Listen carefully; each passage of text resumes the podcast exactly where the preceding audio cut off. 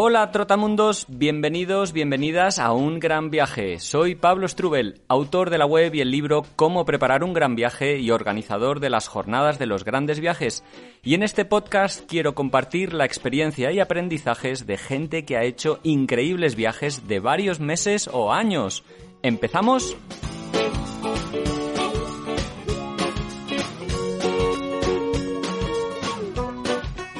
Hola, hola, hola, viajeras, viajeros, ¿cómo estáis? Espero que muy bien. Aquí vuelvo una semana más al otro lado del micrófono para hablar de grandes viajes y en esta ocasión nos vamos a ir de viaje por África. Toda una aventura por un continente que ya sabéis que a Iciar y a mí nos encanta que recorrimos durante un año por la costa occidental. De hecho, si no sabéis de qué eso estoy hablando, os invito a escuchar el podcast número 39 y el 40, que es donde hablábamos de, aquel viaje de, de, un año por este continente en transportes públicos. Y hoy nos vamos de nuevo a África, pero por la otra costa y en otro medio de transporte. Nosotros lo hicimos en transportes públicos y Emi Pudruk lo ha hecho en bicicleta. Es un podcast que te va a interesar aunque no te guste especialmente viajar en bicicleta o aunque no tengas ese interés. De verdad, esta chica francesa, eh, asentada en España desde hace muchísimos años, eh, viajera desde bien jovencito, nos va a narrar un viaje increíble que empezó en 2017 y que durante un año y medio aproximadamente le llevó a recorrer el continente desde Cairo, desde, desde Egipto hasta Ciudad del Cabo, en, en Sudáfrica. De hecho, es increíble, fue su primer viaje largo en bicicleta. De hecho, el primer viaje de más de tres días en bicicleta, ¿no? Un viaje de más de 14.000 kilómetros a través de 10 países. Y hoy vamos a estar viajando por Egipto, por Sudán, por Etiopía, por Kenia, Tanzania, Malawi, Zambia, Botswana, Namibia y Sudáfrica.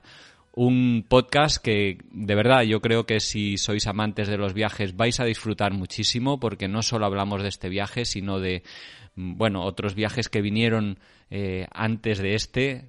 Emi empezó a viajar a, a los 19 años y seguramente si sois oyentes regulares de este podcast os sorprenderá que aparezca por aquí una francesa.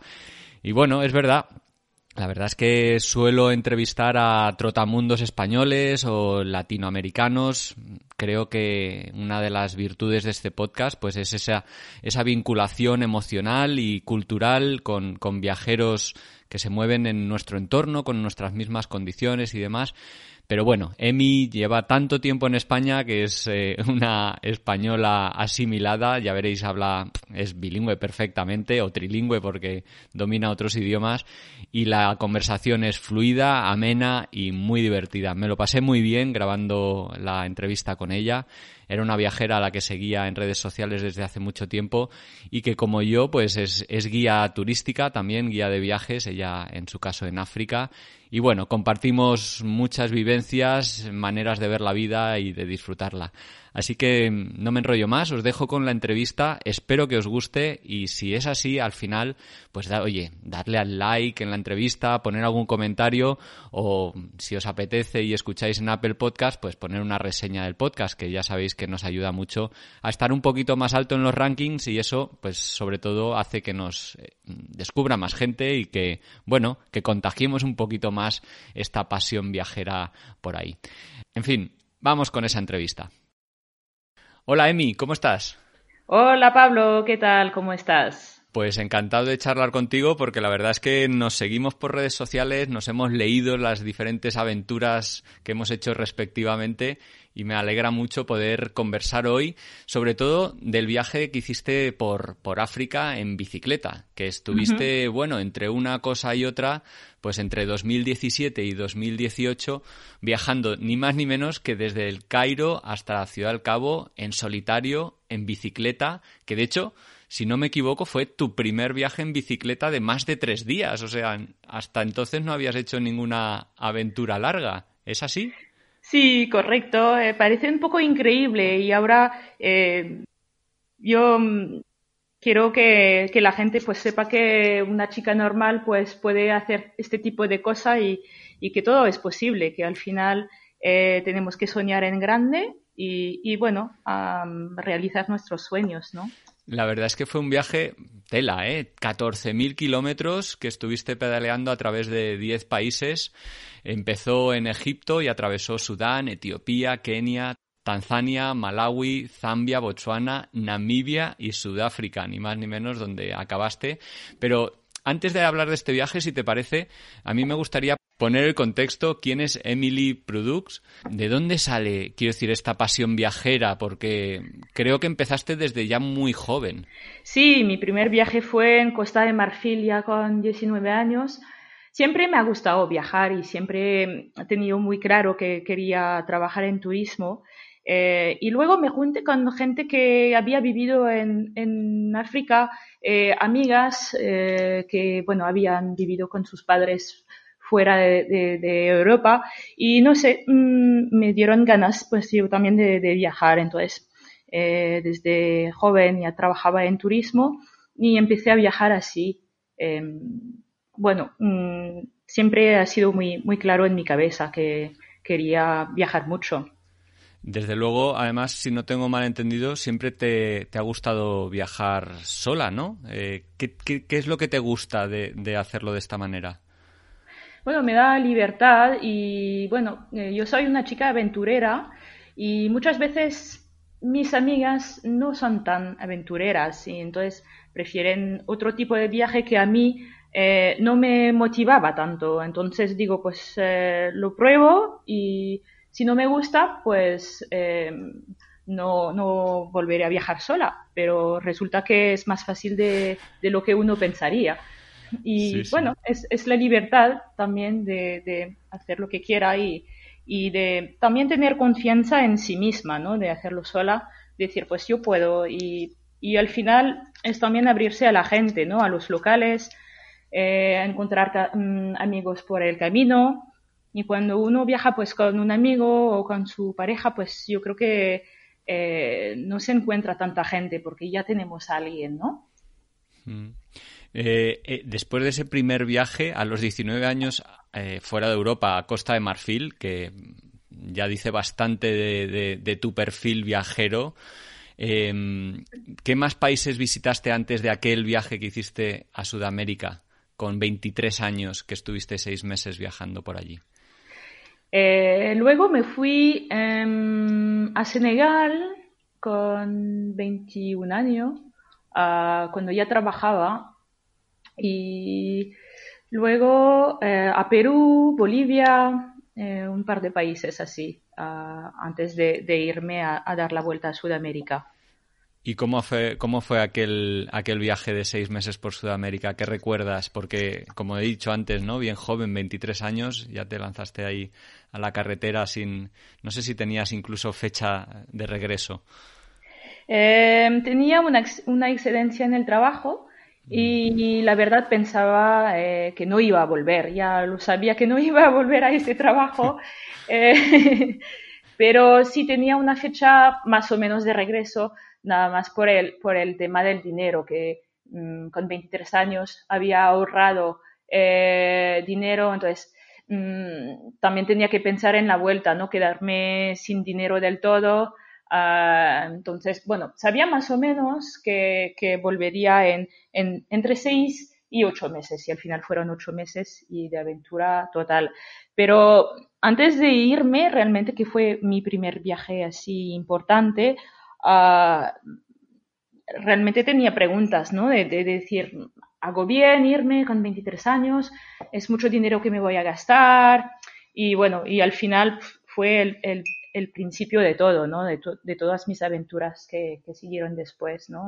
La, locura de, de, viajar, el virus viajero. Sí, tiro, tiro, tiro un poquito de ese hilo. Eh, ¿Qué significó ese viaje para ti o qué cambios vinieron a raíz de ese viaje? Bueno, yo pensaba, este viaje mm, realmente cuando me lo planteé, eh, pensaba, bueno, lo hago ahora porque soy joven y puedo y voy a disfrutarlo todo lo que pueda, eh, porque igual no lo puedo volver a hacer. Eh, pero al final del viaje pensé, pues claro que lo voy a volver a hacer y, más mm. tiempo y, por todo el mundo. y entonces, pues sí, me ha cambiado en el sentido de que pues es la, vida que, quiero, que quiero llevar, ¿no? Una vida pues viajera y no parar de viajar nunca. Eh, de hecho, si no me equivoco, cuando vuelves de ese viaje de Sudamérica, te vienes a vivir a España, a Barcelona, y, empieza ahí una carrera eh, de trabajo en, aerolínea. Em, ¿fue, ¿Fue a raíz de ese viaje? Em, ya trabajaba en una, en una compañía aérea en, en París y, la verdad es que vine eh, a Barcelona porque, bueno, me enamoré de, un chico. El mejor de los motivos. y, bueno, y, fue un buen, motivo, pero luego efectivamente de trabajar para una compañía aérea, pues fue también eh, un motivo para volver a seguir viajando. Yo trabajaba en el aeropuerto de Barcelona y tenía mucho tiempo disponible y además billetes pues bastante más barato de lo normal. Entonces, eh, pues fue una buena combinación para seguir viajando y seguir mis aventuras. Aunque fueron aventuras más cortas, un mes, un mes y medio como máximo, no fue nada de, gran viaje, ¿no? ¿Qué, destinos eh, son los que más te gustan, en los que disfrutas más, en los que sale más tu, tu vena viajera? Eh, yo lo disfruto mucho con los viajes, con los países menos visitados. Cada vez me gusta mm. más cuando no hay nadie. Eh, entonces, por eso ya no me gusta tanto el sureste asiático porque pues se vuelve como más eh, popular. y me gusta más pues los países un poco más raros, ¿no? ¿Qué son los países raros? Pues no sé, depende de cada, de cada uno, ¿no? Pero yo intento buscar los países pues igual que que han salido de una guerra y que no son tan conocidos igual, eh, o los países que no conoce nadie, como Somalilandia, por ejemplo, que no lo conoce mucha gente todavía. Eh, yo encuentro que la gente es como más auténtica em, y, bueno, es, es, un poco el tipo de viaje que me gusta, ¿no? De, buscar la aventura, eh, los imprevistos, es lo que me mueve ahora.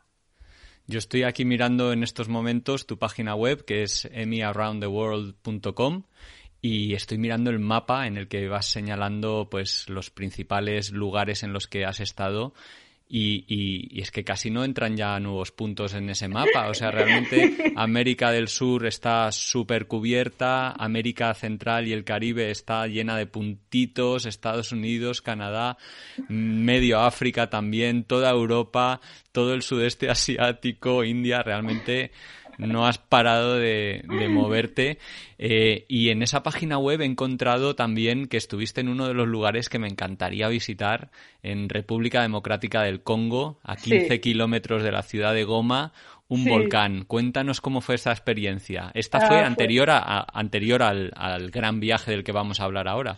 Eh, sí, exacto, fue el año anterior. Es que a mí mm, me gusta mucho, una cosa son los volcanes eh, los volcanes activos. Es una de mi pasión. Ah, por eso también me fui a vivir unos meses en, Guatemala.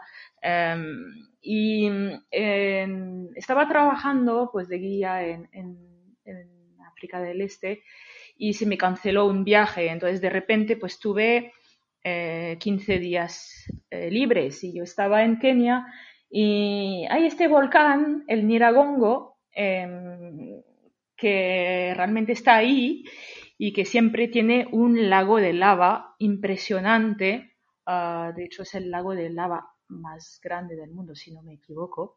Em, y claro, yo lo tenía en mi lista de, países desde hace muchos años, ah, de los volcanes activos, a visitar.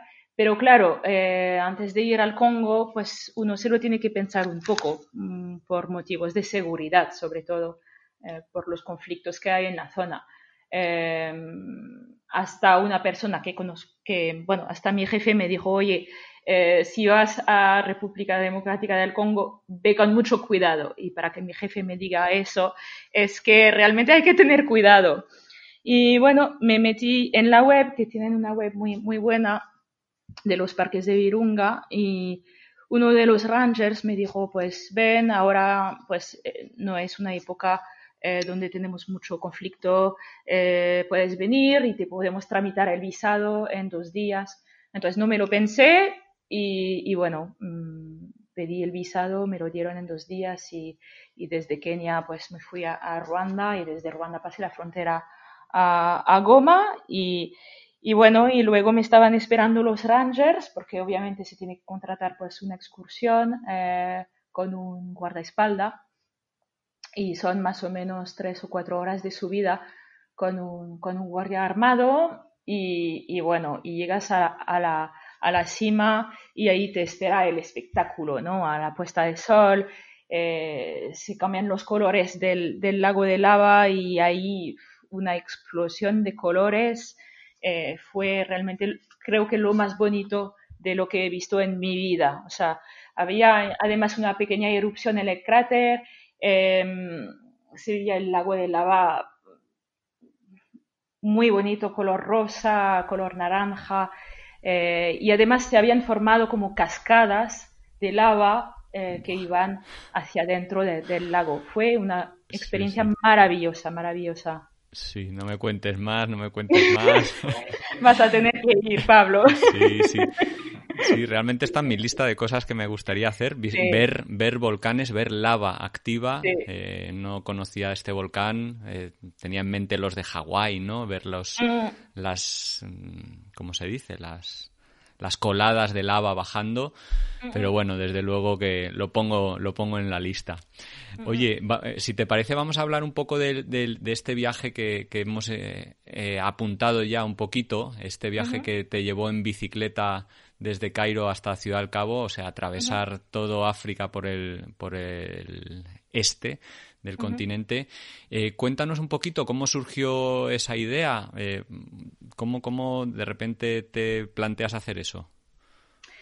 Pues ya llevaba varios años em, pensando en un gran viaje, ¿no? Que me gustaría tener tiempo, me gustaría eh, viajar de manera diferente eh, a raíz de un libro que, que, había leído de una pareja de franceses que se cruzaron África caminando.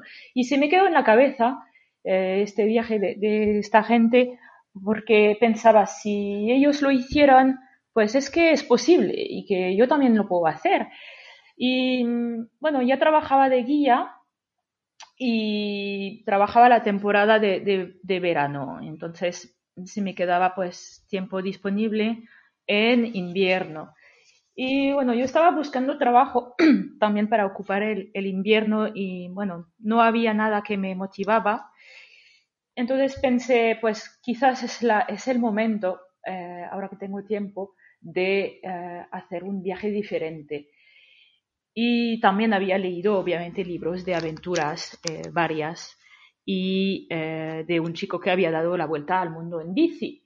Entonces pensé, bueno, pues tal vez me pongo a la bici y, viajo en bici por África. Y bueno, empezó un poco como todo improvisando el viaje en, tres semanas, ¿no? ¿En tres semanas? Sí, yo no tenía bici. y digo, Ni siquiera tenías bici. No. digo, si me lo pienso mucho, no lo voy a hacer porque es un viaje un poco loco, ¿no? O sea, yo no tenía experiencia en bici, eh, no sabía ni siquiera si, si, sería capaz, ¿no? A nivel físico. Tenía muchas preguntas sin respuestas. Eh, y digo, si me lo pienso mucho, no me voy, no me voy a ir. Entonces lo organicé todo sin pensarlo mucho. Eh, en tres semanas compré una bici, me compré el material, bueno, que todo me quepa en las alforjas, y bueno, aprender un poco de mecánica también, como reparar una bici. Y el itinerario ya lo tenía más o menos en la cabeza, ¿no? Como había viajado anteriormente en África, todo el tema de viaje, itinerario y todo eso, pues más o menos no lo tuve que preparar mucho porque ya lo tenía bastante pensado en mi cabeza. Y fue un poco todo como, como a lo loco, ¿no? O sea, yo no dije nada a mis amigos tampoco porque digo, van a pensar que estoy loca, si no he hecho nunca bici, eh, van a pensar que, que, va, que no voy a aguantar ni una semana. Entonces no lo había contado a mucha gente. Digo, pues me voy al Cairo con una bici, con un billete de ida y a ver dónde llego. yo en mi cabeza sí que quería llegar lejos, pero pueden surgir cualquier cosa, un problema físico, eh, que no me acostumbre bien a la bici, o bueno, no quería tampoco ir em, como confiada en que iba a llegar, ¿no? Sí. ¿Y te preocupaba algo? Me preocupaba muchas cosas, pero sobre todo el tema de, dormir, ¿no? O sea, ¿dónde voy a dormir? Eh, ¿Qué voy a comer en el desierto? ¿Cómo lo voy a hacer con la bici si se rompe? Eh, pero eh, hay que lanzarse porque no puedes irte con todas las preguntas ya solucionadas. hay que dejar el imprevisto, el imprevisto y hay que dejar que, que sucedan cosas. yo creo que hay una, una solución para cada problema, ¿vale? Que de hecho no hay problemas, solo hay soluciones y que, bueno, que todo irá bien, ¿sabes? Hay que confiar también en que todo irá bien y, y con la motivación que, bueno, que además en África siempre es, yo creo que es el continente también más fácil, según mi punto de vista, para empezar un viaje en bici, porque la gente te ayuda mucho. Y, y bueno, que la gente también es muy, es muy amable y, y bueno, todo se solucionará. Fíjate, nunca hubiera dicho que, alguien opinaría que África es el continente más fácil para recorrer en bicicleta. Pero bueno, sí, sí, los motivos son, son evidentes. Viendo las fotos en, en tu web eh, y en Instagram, que luego mencionaremos, eh, me sorprende lo ligera que ibas Ah, sobre todo porque cuando alguien se plantea hacer un gran viaje en bicicleta, pues como que va preparado para todo tipo de circunstancias y tú, por ejemplo, solo llevabas alforjas traseras. De hecho, creo que no llevabas utensilios para cocinar, no llevabas hornillos ni demás. Em, eso fue un, digamos, eh, algo deliberado, eh, algo que se te olvidó, que no pensaste, o fue un problema incluso, o realmente ir tan ligera fue un acierto. Bueno, no sé qué llamas tan ligera, porque yo tenía la impresión de llevar toda mi casa encima. Ah, no, pero ves otros eh, ciclistas que llevan alforjas delanteras y llevan como una montaña detrás de sí, ¿no?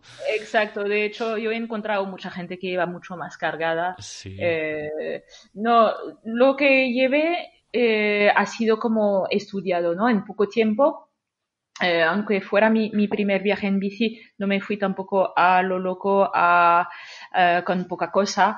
Eh, toda la ropa, pues, ha sido como minimalista, ¿no? O sea, lo que menos necesitas en un viaje en bici en África es ropa o zapatos. Necesitas, pues, más piezas de recambio, lo mínimo, lo básico, lo que no podré encontrar ahí. ropa, lo mínimo, zapatos, los mínimos. Eh, básicamente los que llevas en, los pies y ya está. Eh, y luego, pues, un poco de ropa de abrigo, ah, porque en las montañas pues puede hacer un poco de frío. Y hornillo no llevaba porque pensé, si tengo que llevar hornillo, tengo que llevar también material de cocina. Eh, y eso me va a pesar mucho. no es necesario. En África se encuentran puestos de comida en todas partes. Em, en las carreteras principales, obviamente, y luego pensé, pues, cuando crucé el desierto o en zonas más remotas, llevaré comida y me la comeré fría, que da igual. Pero el, exceso de peso por llevar cocina, hornillo y todo eso me suponía pues mucho más problemas que realmente llevar comida eh, fría. Sí. Eh, Emi, me, me, estoy visualizando o te estoy visualizando en enero de 2017 que es cuando empezó tu viaje en Cairo. Te veo allí llegando al Cairo con la bicicleta. ¿Sentías emoción al arrancar el viaje? Lo digo porque una mujer tan viajada como ya estabas tú, eh, ¿sientes todavía ese, esa emoción, ese algo que se mueve dentro de ti cada vez que inicias un viaje? Sí, claro, sí, sí, claro. Fue, o sea, aunque haya viajado mucho antes de este viaje, eh, fue algo muy diferente porque esta vez iba en bici y yo no conocía el viaje en bici, entonces era como, ¿dónde voy a dormir esta noche? ¿Dónde voy a, acampar? ¿Voy a encontrar una familia o no? Em, era como muchas preguntas, entonces esta emoción, adrenalina eh, y un poco de, locura, ¿no? De, de pensar, estoy haciendo algo loco, y, sí, mucha, mucha emoción, mucha emoción, sí, sí. El primer día que, me fui, sí, sí. Y emoción durante todo el viaje también. Supongo que, bueno, o no sé si empezaste por Egipto eh, también pensando que sería un país fácil eh, para empezar ese, esa aventura. ¿Cómo, cómo resultó aquellas primeras eh, semanas que estuviste por, por Egipto? A ver, em, Egipto sí es un país muy fácil para empezar un viaje en bici. Pero lo duro fueron las primeras horas, porque claro, yo nunca había pedaleado con, con una bici cargada. Entonces, el, primer, la primera hora, las primeras horas fueron muy difíciles porque hay que acostumbrarse a llevar una bici cargada y nunca, nunca lo había probado. Parece un poco, un poco loco, ¿no? Y, entonces el primer día digo, es que no sé si voy a llegar. Además, eh, los frenos, no sé, no había podido poner bien los frenos, entonces tuve que parar en mitad del camino para arreglar los frenos. Bueno, fue un poco como muy divertido, ¿no? Eh, y luego pasan los días y bueno, te acostumbras y, Egipto es plano, es muy, es muy fácil en este sentido que el esfuerzo físico es, es mínimo. Eh, hay un poco de viento que te empuja y la gente es muy, es muy fácil también, la gente es muy amable y te hace las cosas muy fáciles también. Entonces, al cabo de una semana ya hacía 120 eh, kilómetros, 150 kilómetros sin problemas. Y, bueno, y eso sin entrenar, ¿eh? O sea, lo digo para que la gente también se motive a viajar en bici, porque se piensa que somos unos, una gente muy, muy en forma y realmente no hace falta. O sea, vas, vas cogiendo resistencia a medida que, pasan los días. En Egipto nos dices que la gente te trataba muy bien, pero por lo que tengo entendido, fuiste escoltada por la policía y había muchísimos controles. Eh, ¿No era desagradable esta situación a la hora de viajar por el país? A ver, em, sí, fui eh, escoltada. Yo no quería, ¿eh? O sea, yo no, lo necesitaba, no lo sentía necesario, pero en Egipto pasa una cosa que quieren proteger el turista eh, después de los varios atentados. Y entonces, eh, eso lo había leído en muchos blogs, de hecho, que los ciclistas eh, tenían escoltas de la policía, entonces un coche, a veces un coche delante, un coche detrás, ah, y bueno, yendo pues a tu velocidad y parando en todos los sitios donde tú paras. Entonces tú paras a comer, el coche se para, tal.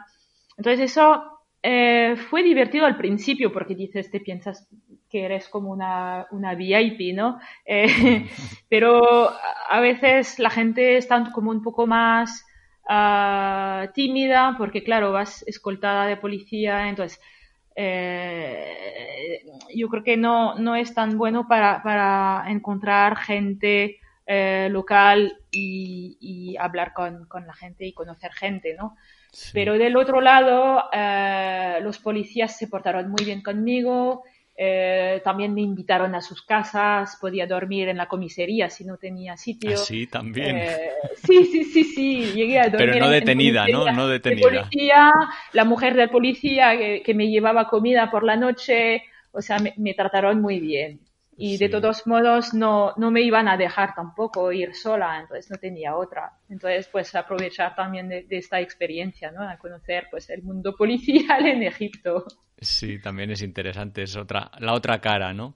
Bueno, el, el, viaje va rumbo sur, vas eh, tirando hacia, hacia Sudán, eh, serpenteando por el, eh, por el Nilo, y en Asuán, un punto logístico importante, paras 10 días ¿Estabas cansada eh, después de varias semanas pedaleando? Estaba un poco cansada y estaba sobre todo con problemas de rodilla ah. Que me preocupan bastante ah, porque me dolía la rodilla, sobre todo la derecha. Em, y por eso paré también más tiempo de, lo previsto para descansar mi rodilla y para ver si podía seguir el viaje, porque pensé, si me duele la rodilla ahora y, voy a Sudán, que estaré más eh, en lugares más remotos, va a ser complicado si tengo un problema de salud, si tengo que volver, si tengo que dejar el viaje.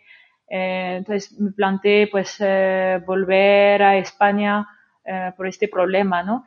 Y pues mm, por casualidad en la embajada de Sudán, donde, donde tuve que hacer el visado en Asuán, me encontré con otro chico viajero y ciclista que había dado la vuelta al mundo en bici y sabía mucho. Entonces me, me pues me ayudó a, ajustar el, la silla de la bici eh, y me dijo que pues este problema de rodilla podía estar relacionado con, con, mi posición en la bici, ¿no? Con mi manera de pedalear. Y, y claro, lo escuché, escuché todos sus consejos y, y, al final pues tenía razón, ¿no? Que al final de una semana en Asuán arreglando la bici y, arreglando la posición del sillín, pues me, me, se, me fue el, el dolor de rodilla. Y bueno, pude seguir el viaje gracias a, este chico también, que se lo agradezco mucho.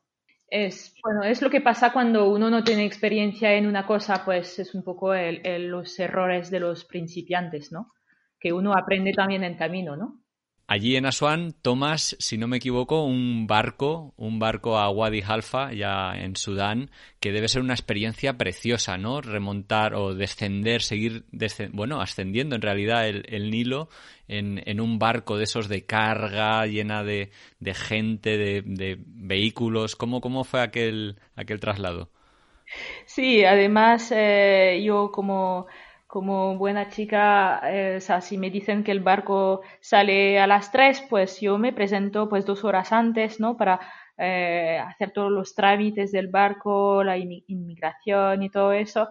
Y, y, realmente llegué a las 3 y, y, no había nadie en el barco y empezaron, pues, a, empezaron a cargar el barco a las 3 y, y bueno, y, y obviamente pues llegaban camiones cargados de, de, muebles, de, neveras, de, mm, lavadoras, eh, pues todos los productos que, se llevan pues para, exportar a, Sudán, porque en Sudán vienen muchos productos desde Egipto, entonces aprovechan el barco, ¿no? El barco que sale una vez o dos veces a la semana.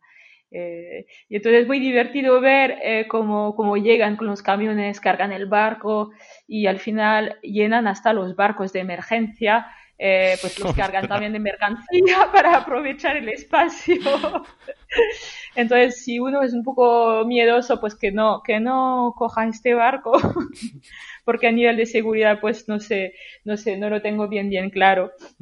Pero es, es, es, una experiencia muy buena, porque además está, pues, obviamente lo coge la gente local, eh, rezan mucho también en el barco eh, y llaman pues como, hacen como un rincón que es como la mezquita, ¿no? Y donde toda la gente va a rezar. Eh, la comida no se puede ni, ni, ni tocar, ¿no? Porque es comida de barco asquerosa. y luego, pues, fue una experiencia muy buena porque yo me puse a dormir arriba, donde no había nadie, al aire libre, con mi saco de dormir, y ahí se ven las estrellas, eh, se ve como el sol, el amanecer, las luces del amanecer eh, y luego pues la llegada a Sudán fue como muy, eh, muy extraña porque Wadi Alfa es un pueblito perdido en medio del desierto y entonces es como tienes la sensación de llegar realmente al, al, al fin del mundo, o sea que, que, no hay nada más, o sea, es como desierto, desierto y, y bueno, y piensas que vas a pedalear ahí y, es como más em, emocionante, ¿no? Que un nuevo país, además un, un, en medio del desierto, es como un, desafío muy, muy interesante, muy motivante. Sudán he oído que es un país que destaca por la hospitalidad, por su gente, ¿no? ¿Qué, ¿Cuál fue tu, tu sensación? Sí. Exacto, de hecho Sudán fue uno de mis países preferidos en esta travesía. Es un país donde nunca había estado em, y eh, es un país que, que, tiene mala fama a nivel internacional, que todos mis amigos y mi familia, sin, sin saber mucho, ah, me dijeron, ah, pues no, tienes miedo de ir a Sudán. Yo digo, es que no, y después de leer los blogs de viajeros, la verdad es que que me quedé como más eh, confiada en que todo iría bien. Eh, la gente en Sudán es maravillosa, es de las más hospitalarias de, lo que te encuentras en todo el mundo. O sea, si tuviera que hacer un top un top 5 de los países más eh, de, la, de, la, gente más amable, Sudán sería del primero y, lejos.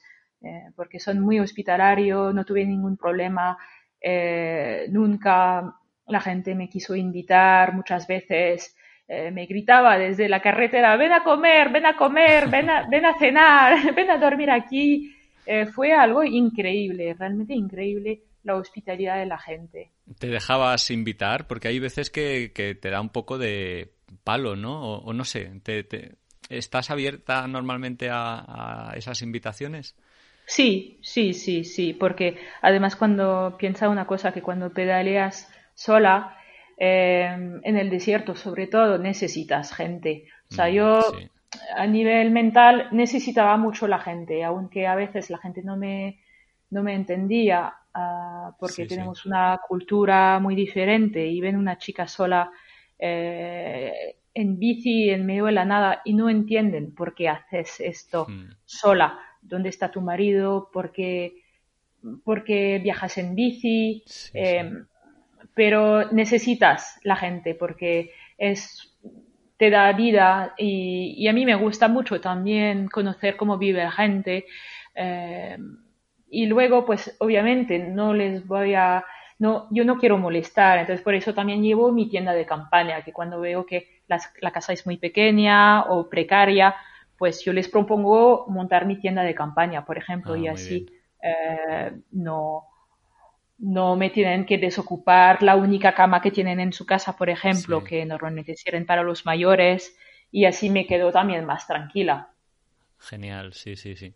Llegaste luego un poquito más adelante de tu viaje a Djibouti, que es el segundo país más pequeño de África y no conozco muchas personas que hayan estado.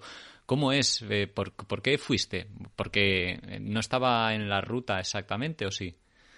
Eh, no, fui, o sea, yo dejé la bici en, en Addis Abeba eh, para viajar a Djibouti y Somalilandia, que está al lado.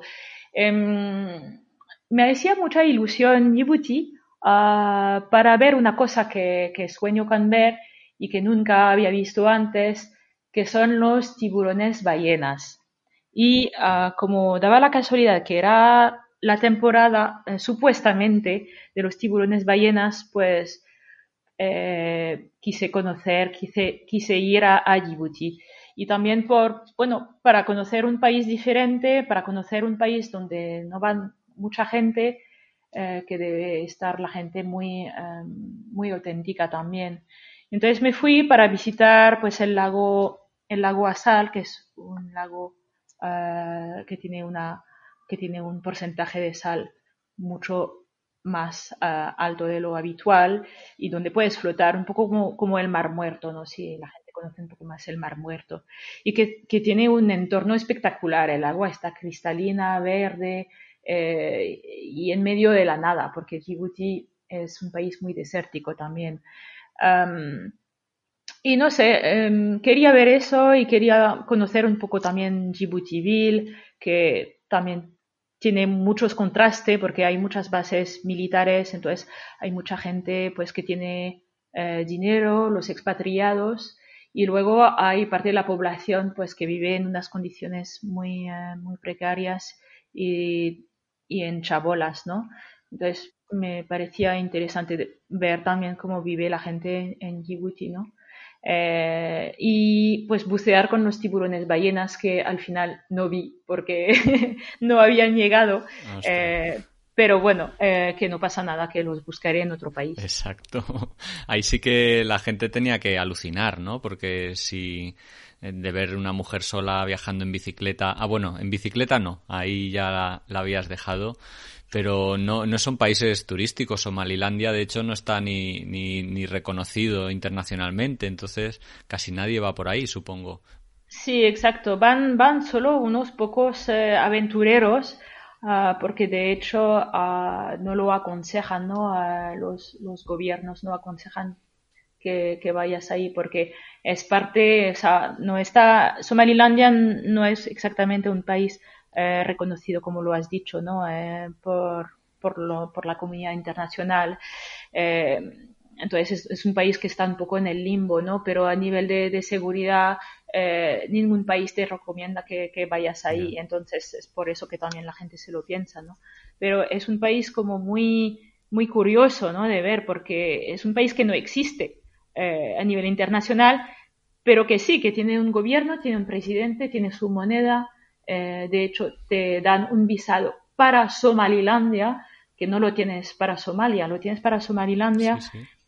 Y, la gente ahí eh, pues no está acostumbrada a, ver turistas, la verdad, pero están bastante acostumbrados a ver, em, o sea, hay, hay muchos, mucha gente de Somalilandia que ha vivido en el extranjero, entonces tienen un nivel de inglés bastante bueno, eh, han vivido la mayoría de ellos como, como refugiados, ¿no? Y luego se han vuelto pues para, para mover un poco, para levantar un poco el país, ¿no? Bueno, el viaje lo retomas en Addis Abeba y creo que viajas hacia el sur, pasando por el Valle del Lomo, eh, pasando por zonas donde normalmente no llegan los turistas, pero me, me llama mucho la atención tu entrada a Kenia, porque entraste por una frontera, no, se podría decir no oficial, junto al lago Turkana, que debe ser una de las zonas más complicadas de ese país, sin carreteras, calor, poca gente. No sé, Emi, ¿qué se te ha perdido, qué se te perdía en ese lugar tan, tan remoto? Dios mío, qué, qué complicado debió ser ese, ese tramo, ¿no? Sí, eh, sí, ha sido complicado, la verdad, pero eh, me hacía mucha ilusión. De hecho, cuando empecé el viaje, yo tenía claro que quería pasar por esta zona, eh, porque quería conocer también lugares remotos y como te he dicho antes, a mí me gustan los lugares donde no va nadie, que son poco conocidos, porque creo que es interesante también viajar por estas zonas, ¿no? Y, daba, la, bueno, daba eh, la casualidad de que era en una zona también donde quería ah, ir eh, del lado etíope también, de, la Valle del Lomo. Entonces, por eso también fue una razón por la cual pasé por esta zona. Y luego tuve la suerte de encontrarme con unos ciclistas, bueno, con quien tenía contacto en Instagram, que habían pasado por esta zona uh, unos 10 días anterior y, me dieron muchos consejos. Y entonces mm, me ayudaron mucho a, que, a que fuera por ahí, ¿no? Porque yo tenía muchas ganas de ir, pero tampoco estaba segura de que a nivel físico ah, sería capaz, ¿no? Porque hay, son pistas, hay mucha arena, hay que eh, empujar muchas veces la bici, hace mucho calor. Eh, hay pues mosquitos, moscas de lago, eh, es una zona un poco duría. Pero estos ciclistas me, me, me dijeron que bueno, que, que, ellos lo hicieron, que no había problemas y que yo también lo podía hacer. Entonces me lancé y la verdad em, lo más duro quizás fue el, el extremo calor, eh, el hecho de empujar la bici en la arena durante muchos kilómetros Ah, y la falta de comida también, porque por los pueblos eh, Turkana eh, es una zona muy pobre de Kenia donde apenas hay agua y, no, la gente no tiene comida. Entonces, eh, suerte que tenía un poco de comida conmigo, pero, pero pasé hambre, pasé hambre en esta zona hay que tener mucha fuerza de voluntad porque en bici es muy duro, pero luego la gente se queda muy sorprendida, o sea, ¿de dónde has salido? ¿Por dónde has venido? Y ahí, eh, arrastrando la bici y, fue ver la reacción de la gente, eh, fue realmente mi regalo, ¿no? Por pasar por esta zona, porque eh, ver la expresión de, de la cara en la gente fue como una experiencia maravillosa. Y ahí, de hecho, eh, de hecho, me invitaron a una, boda también turcana. Eh, fue una experiencia muy buena, la verdad. Y yo creo que, que hay que también lanzarse unos pequeños desafíos, porque si no, el viaje se vuelve como un poco aburrido, ¿no? Mira, esto enlaza muy bien con lo que te estaba, te iba a preguntar justo ahora. Digo, no, no quisiste abandonar nunca en este viaje, porque esto suena que, que fue sufrido realmente. sí, eh, sí, muchas veces, porque eh, es un viaje muy duro, ah, sobre todo porque ah, yo sentía, eh, me sentía sola muchas veces, lo tengo que reconocer, porque estaba acostumbrada a viajar sola, ah, pero tanto tiempo eh, sola en una bici con, em, con gente local, o sea, nunca me encontraba turistas, nunca me encontraba eh, europeos.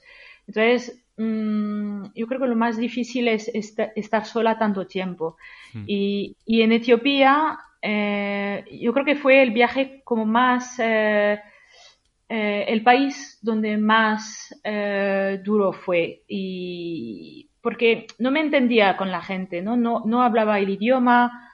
La gente en Etiopía es un poco, un poco orgullosa, me pedía dinero también. Y hay un momento que digo, mira, no, no tengo por qué ah, pasar por esto, mira, me vuelvo. Pero al final tienes un objetivo, ¿no? O sea, tú quieres cruzar África en bici y dices, bueno, pues si no estoy mejor en una semana, pues me vuelvo. Y te das una semana, ¿no? Para pensarlo. Y luego, pues al cabo de una semana se te pasa y ya vuelve la locura del viaje y la motivación y, yo tengo mucha fuerza mental y eso ayuda. Claro, otra opción también es decir, oye, si un país no lo estás disfrutando, pues sigues, coges un autobús o un avión al siguiente y venga. Cada, país es un mundo en el fondo, ¿no? que parece que África, visto desde Europa, sea todo igual, pero cada país y cada cultura no tiene nada que ver. Sí, sí, sí, sí, sí, correcto. Y, y eh, también en, Malawi hay un momento que estaba un poco cansada ah, y que, bueno, quería pues encontrarme con, con europeos eh, para hablar. y, entonces me fui en una zona un poco más turística, eh, me fui a un hostal y bueno, ahí encontré gente, me pasé una semana ahí, que fueron un poco un, un stop necesario para mi salud mental, más que nada. ¿Eh? y para retomar el viaje. Sí, exacto, y para retomar el viaje con más, con más ganas. Fue una semana y ya está, como unas pequeñas vacaciones en, el viaje, ¿no? Sí. ¿Qué echabas de menos, eh, aparte de relacionarte con gente, eh, como decías, la compañía, qué otras cosas eh, se te hicieron difíciles? Ah, cosas, quizás, el chocolate, por ejemplo, tonterías, ¿no? es que claro, yo cuando viajo en bici, pues se me abre mucho el apetito y, y, claro, yo soy muy de dulce también y y me ayuda, ¿no? A, pues al, al, esfuerzo físico, ¿no? Y en África, pues la comida es bastante repetitiva, eh, bastante aburrida. Y, y, entonces, pues quizás ah, algo más de, de, motivación en la comida, ¿no? Comida un poco más variada, como se puede encontrar en Asia, por ejemplo, o, en Europa, eh, un poco más. Entonces, la comida sí que, bueno, era un poco, un poco aburrida y, la echaba un poco de menos. Volvemos al viaje, que nos habíamos ido un poquito, estábamos en Tanzania y tú sigues rumbo sur, pasando por Malawi, Zambia, Botswana, vas tirando rumbo sur, em, cada vez a países más, yo creo, salvajes en muchos aspectos. Eh, ¿Te encontraste, por ejemplo, animales salvajes en la ruta? Sí, muchos. muchos. Eh, empezó em, sobre todo en el sur de Tanzania, donde crucé el parque de Mikumi, ah, que la gente me decía, ah, te vas a encontrar con animales y tal. Pero la carretera pasaba por ahí y tenía que pasar por ahí. Y pensé, bueno, eh, en la carretera pasan muchos camiones, eh, eh, coches, y digo, ah, los animales se, se, asustan y tienen miedo al ruido y, y les molesta el ruido, entonces no, no, no voy a ver nada. Y yo en bici tan tranquila y sí, sí, en, en, el, en el sur de Tanzania me encontré leones, elefantes, de todo. y, y, bueno, y suerte que, que, pasaban coches y camiones, porque eh, a, la que, a la que vi los leones eh, realmente me asusté, porque pensé, bueno, eh, yo, soy, yo soy guía de viaje, pero cuando soy guía, pues voy en un coche. Pero en bici es otro asunto. Entonces, lo que, lo que hice es parar pues un camión eh, y bueno, me hacía, me hacía de escudo, ¿no? Cuando veía algo a, a, lo lejos, algo que podía ser peligroso como un elefante muy cerca de la carretera o, o leones como he podido ver en Mikumi, pues paraba un camión y el camión me hacía como de escudo por si, por si hubiera algún problema.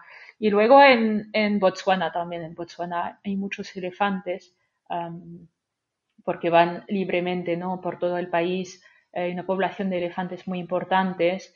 de hecho, hay una zona que se llama, que, llaman una carretera que llaman la Elephant Highway, porque hay elefantes, no miento, hay elefantes en cada cinco kilómetros te encuentras un elefante y además muy cerca de la carretera. Entonces, para dormir, para dormir era un poco pues eh, peligroso, ¿no? ¿no? No, puedes plantar la tienda en cualquier sitio.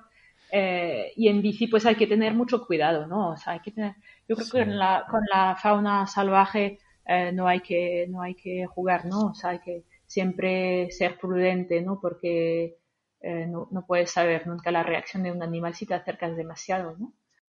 Hay zonas donde, sobre todo en Botswana, donde pues esperaba, ¿no? Yo veía, un elefante muy cerca de la carretera, digo, pues no me atrevo a pasar, porque está muy cerca y pueden pasar cosas, puede, puede haber accidentes. Entonces, bueno, pues me voy a esperar a que se vaya, o si pasa un camión, pues le paro y, que, me, que me proteja, ¿no? Eh, o que pase conmigo en la carretera, ¿no? Hay zonas donde no hay mucho tráfico tampoco, entonces pues esperas a que pase el elefante o pase el animal y, bueno, y luego pasas tú. Eh, ahora que decías de los accidentes, estaba pensando, eh, ¿caíste enferma en algún momento y, llevabas seguro? ¿Cómo, ¿Cómo gestionaste esto?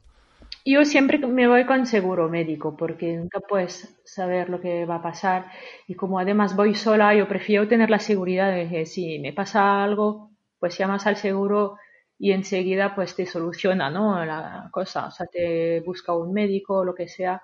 Ah, yo creo que viajar con seguro es necesario. y ah, no, yo no, no, yo tengo buena salud, yo toco madera que no, no estoy nunca enferma, ah, tengo buena salud y el hecho de ir en bici también te hace que, que bueno, guardas una buena forma física y yo creo que también el hecho de pedalear todos los días hace que también eh, te enfermas menos, ¿no? En tu página web dices así con mucho orgullo, que creo que es para tenerlo también, que este viaje lo hiciste sin patrocinio, sin financiación externa. Eh, ¿Cuánto se gasta uno al día? ¿Hay que ser rico para plantearse un viaje así? No, para nada. O sea, el viaje en bici es de lo más económico y la gente que no se va de viaje porque no tiene dinero, eso es una excusa que, que no que entiendo. Ah, la bici, lo más caro quizás es el material que, necesites comprar, porque necesitas comprar pues una buena bici, aunque he visto gente que iba con una bici de toda la vida que han comprado por, por nada.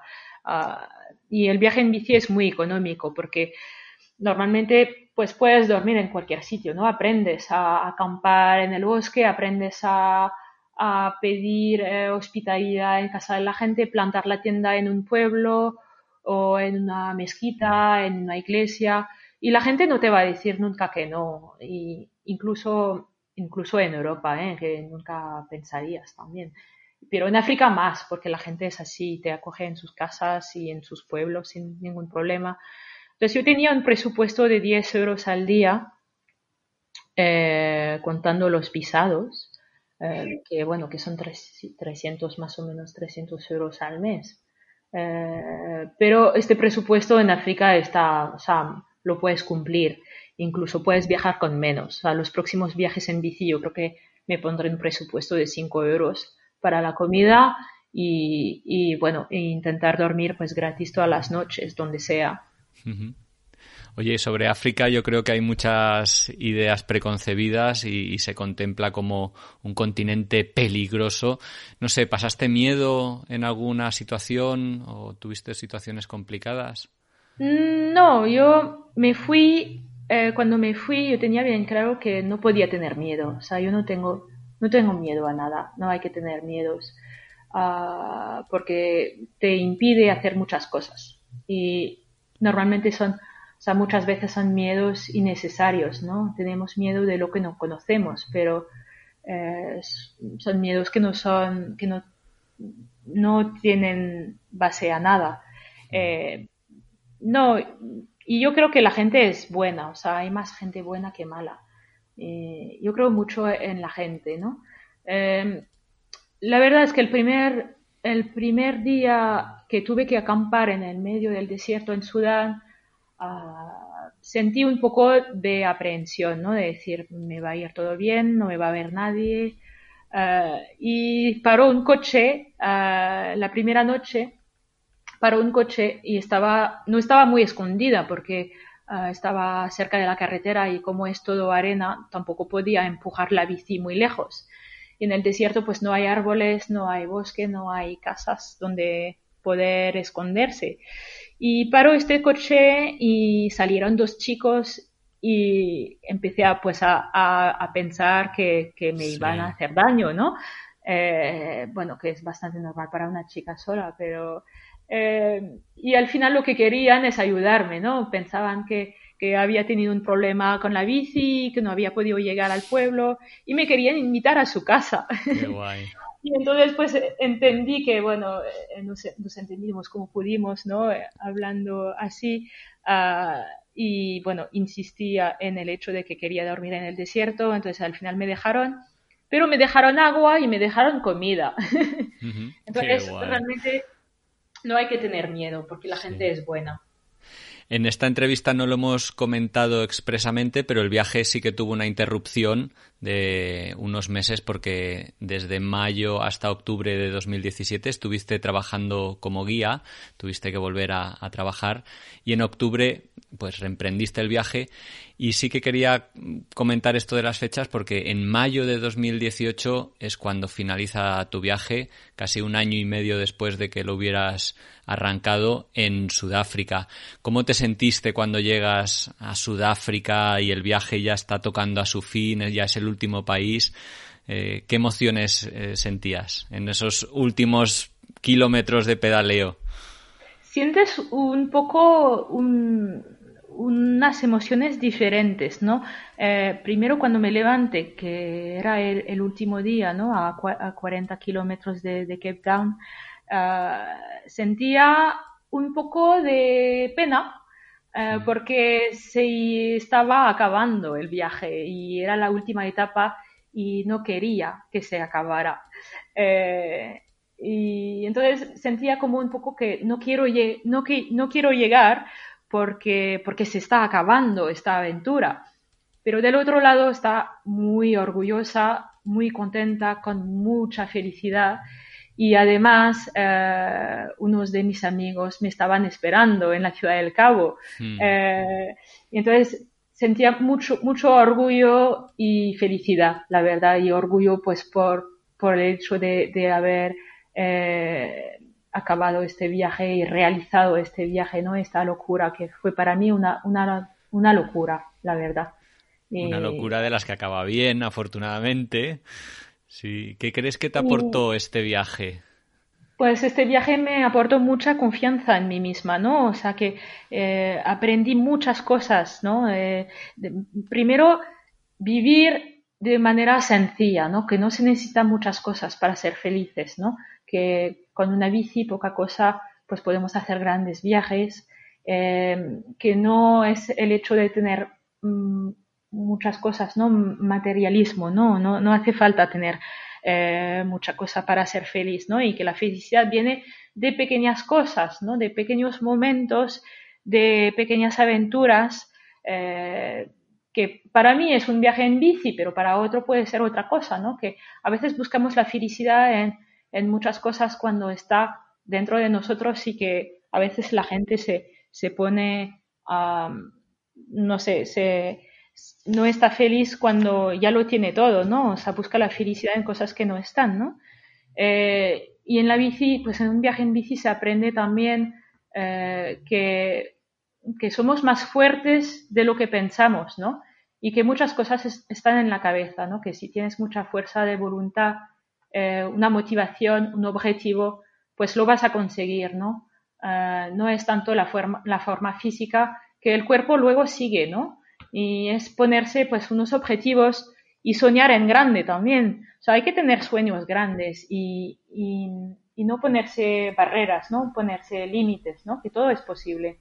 Se me ocurre una última pregunta antes de pasar al turno de, de, de las preguntas breves, eh, que sería que eh, si volvieras a, hacer este viaje de nuevo o a, empezar desde el Cairo nuevamente, ¿qué harías? ¿Harías algo diferente? Eh, no, la verdad es que no. No, no veo nada que, pudiera cambiar. Hmm. No, me, me, gustó lo que hice y, y, no me arrepiento de nada y no, he pasado tiempo en los países, he pasado el tiempo necesario en los países que más me, me gustaron y luego hay países que, bueno, que me gustaron menos entonces iba más rápido y eso no, yo creo que no, no, lo, no, no lo cambiaría. Pues genial, mejor, mejor de hecho.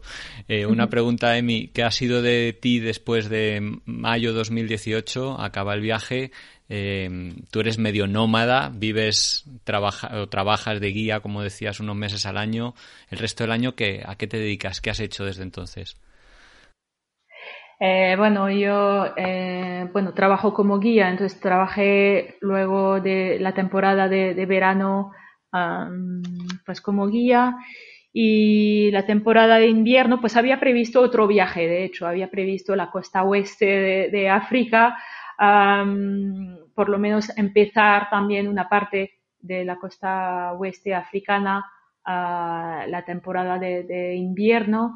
Ah, pero bueno, hubo unos pequeños imprevistos en, mi vida, que se, murió mi padre, entonces eh, me, fui, me fui a vivir con mi madre eh, en la isla Reunión, que mi padre era de Reunión. Y, bueno, fue una aventura también diferente, ¿no? Estar pues con mi madre y, buscar trabajo ahí y vivir en, esta isla que tanto me gusta también, ¿no? Y, bueno, fue pues trabajar ahí y luego retomar la temporada en Cananga en, eh, de guía.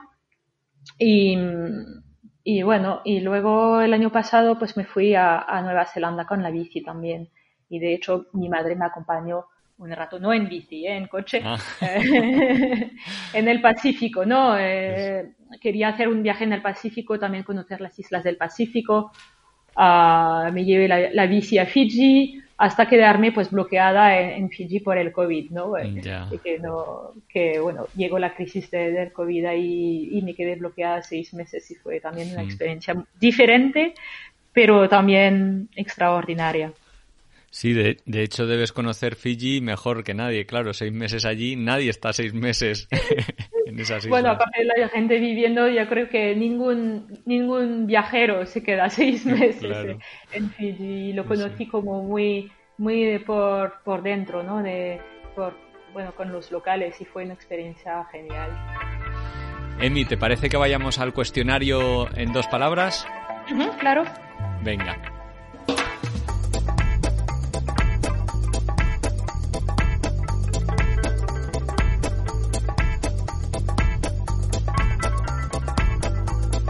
La primera pregunta de este cuestionario siempre es ¿qué comida no quisiste probar?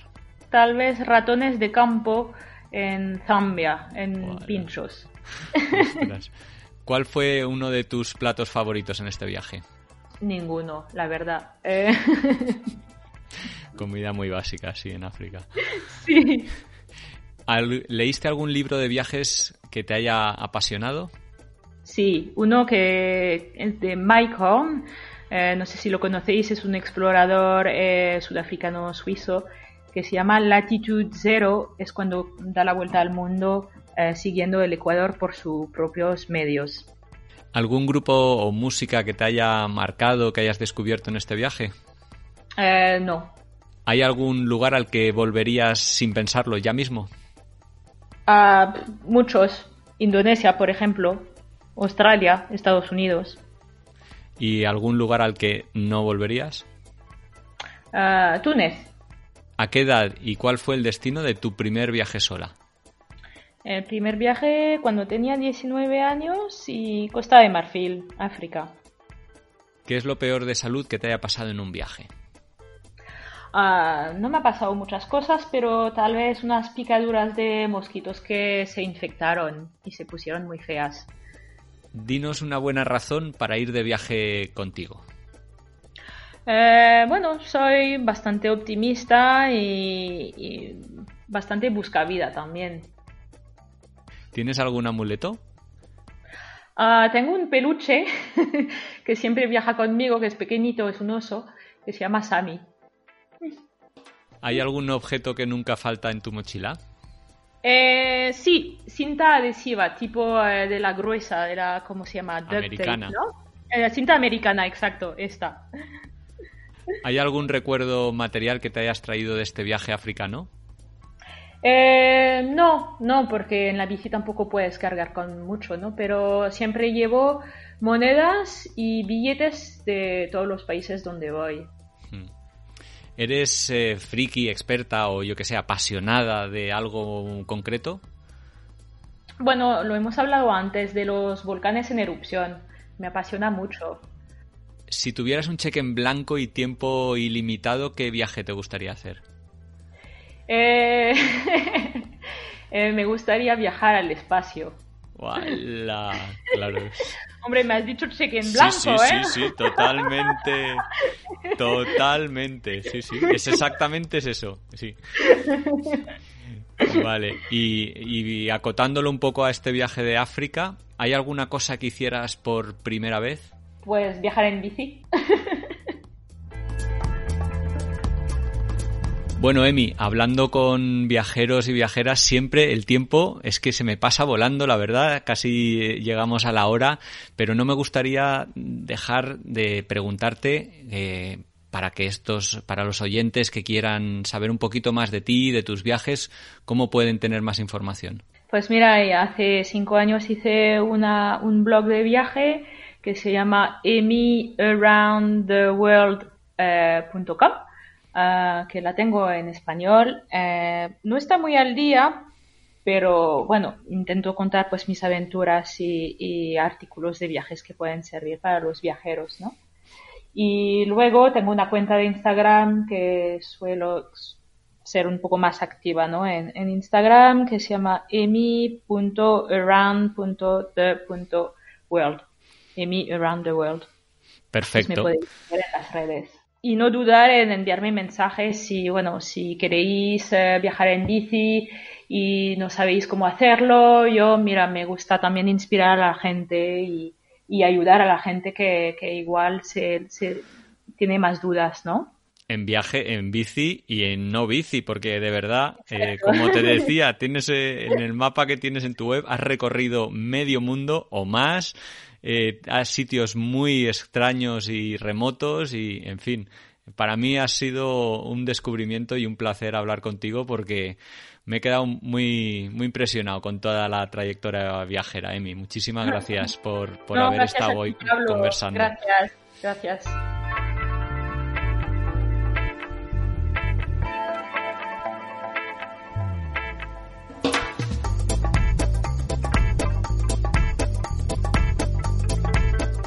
Y esto ha sido todo por hoy. Os quiero dar las gracias por haber escuchado hasta aquí. Si os ha gustado mucho, compartidlo, dadle al like o, bueno, poner cualquier comentario que os parezca relevante porque eso nos da mucha energía y ganas de seguir adelante con este proyecto.